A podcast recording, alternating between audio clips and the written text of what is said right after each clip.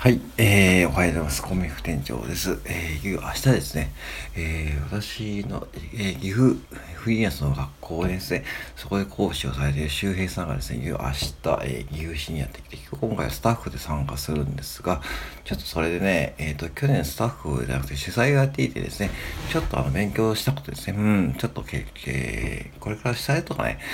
そういう主催を初めてやる方にちょっとね、お伝えしたいことがあって、ちょっとね、僕は去年経験したことなんですけども、要は主催者がね、低下になっていないこと、いないかってことですね。うん。主催者が低下になっていないか。うん。そう。これどういうことか、どういうことかというと、まあ主催者って結構あったかも、えー、なんだろう、その錯覚しちゃうというかね、あ、これ、今回俺が主催だから、何でもやっていい、え主催だから、えー、来てくれる方をね、喜ばせないといけないという義務感とかで発生すると思うんですね。うん。それで僕もね、去年、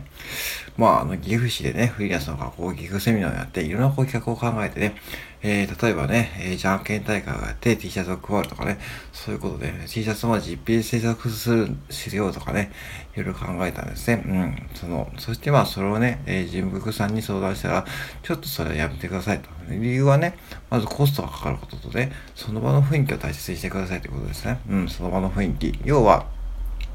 えー、セミナーってね、例えば、あたかもこう、なんだろうな、積極的な方は参加すると思っていると思うんですが、確かに自分の時間を使って、お金を使って、その参加すると思うんですよね。うん、特に今回平日のね、午後だしね。うん、でもね、その中ではね、必ずしもこう、来た人とね、交流したくない方もいると思うし、その自分の目的があって皆さん来てると思うんですね。そしてこう主催者がそこでなんかこう、いろんなこう企画を準備した時に、例えばね、その企画に参加できない方もいると思うんですね。参加しにくい方もいると思うし、そしてその、それにかかるコスト、うん。コストもあると思うんですね、コスト。うん、だから、そのコストを見たときに、コストとその参加者さんの気持ちを考えたときに、果たしてこれがね、じゃあ、主催者さんのは一人割りになっていないか、うん、一人割り、要はその、うん、要は低下ですね。ストレートに言うと低下になっている可能性があると思うんで、そこはやっぱしね、冷静に考えて注意した方がいいと思います。うん、特にこう、今回無料で主催ができるってことでね、ださそこ無料で主催ができるって意味を考えた方がいいと思うし、そしてなるべくコストをかけずに、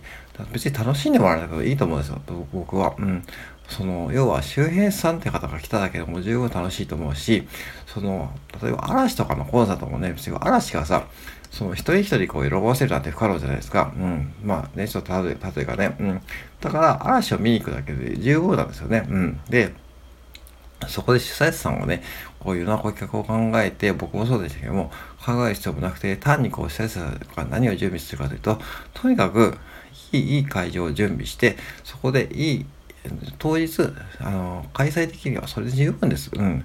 そう。で、特に僕らみたいな、こう素人がいきなりこうしたやるときにはね、本当初めてのことが多いんで、本当にそれはもう、ちゃんと事務局さんっていうかね、相談しないと余計なコストがかかってですね、そして余計なこう時間もかかってしまうんですね。うん。そして、その準備するためのね、時間もかかるし、で、準備もね、結構これ大変です。はっきり言って。うん。あの、札を準備したり、フライヤーというか告知を準備したりね、その告知をツイートを作ったりね、それだけも大変なのに、そこでこうね、その、へなんだろう、えー、そこで場を盛り上げようと僕は、あ、これやったら絶対場を盛り上がるってことでね、そうやって考えてね、そしていざやってみるとね、うん、あの、なかなかそれがね、やっぱあの参加者さんには伝わらないということです。で、去年僕もね、失敗したのがね、実はお菓子をね、準備したんですね。お菓子を一人ね、ちょっと駄菓子を準備してもらったんだけども、やっぱりあれも必要なかったですね。うん。なんかこう、僕は一応ね、その休憩時間に今日食べてもらってね、とかね、あの、あの、まあ、リラックスしてもらおうと思って準備したんだけども、ぶっちゃけね、あれ食べてる人で、一人もいなかったですね。うん。一人もいなかった。うん。見てたらね、うん。あの、で、まあ、皆さん持ち帰っていたですね。僕、僕も持ち帰って食べてたけども、まあ、あれでもね、コストがね、まあ、1000円とか2000円かかってますね。うん。あれは僕が感じて立て替えたんですけども、あれはまあいい経験でした。まあ、ああいうコーディング、まあ余分なことは言わないけども、うん、だから、あいにこう主催者さんがやることっていうのはもうシンプルで、もう会場を準備して、うん。で、まあ小規模ですかね、今回特に。そしてこの周辺さんがね、えー、なんか、当日滞りなく会場に来てくれるので、それでも十分です。それのバトンタッチをして、そこで、えー、引き渡してもらって、そして周辺さんに喋ってもらうという方ですね。だから、うん。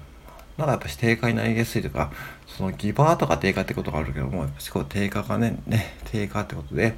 うん、考えると、やっぱしね、どうしても主催者さんって、その錯覚に陥りやすいと思うんで、ぜひね、そこだけ覚えておいてもらいたいし、僕にもね、そういう勉強になったんで、ぜひね、話させてもらいました。うん、はい。あとですね、明日、えー、夜ですね、明日か、ね、一応リンク貼っておくんですが、でもしね、まあ、僕の配信聞いてはいないかわかんないけどね、もしいたらね、ちょっと参加して申し込んでください。で、えー、岐阜のワークプラザって言って、えー、岐阜市のね、金沢町じゃないけどもね、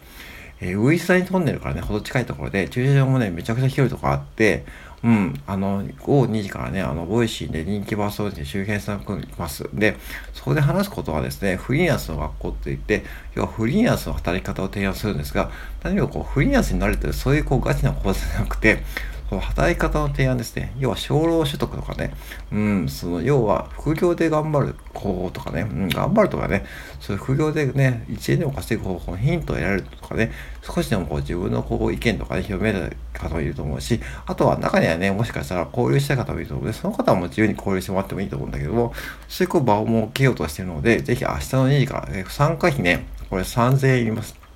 3000円、3000円高いかどうかは別として、まあそこでちょっとリンク貼っておくんで、ぜひね、参加したい方はね、ぜひ申し込んでみてください。はい。以上でございます。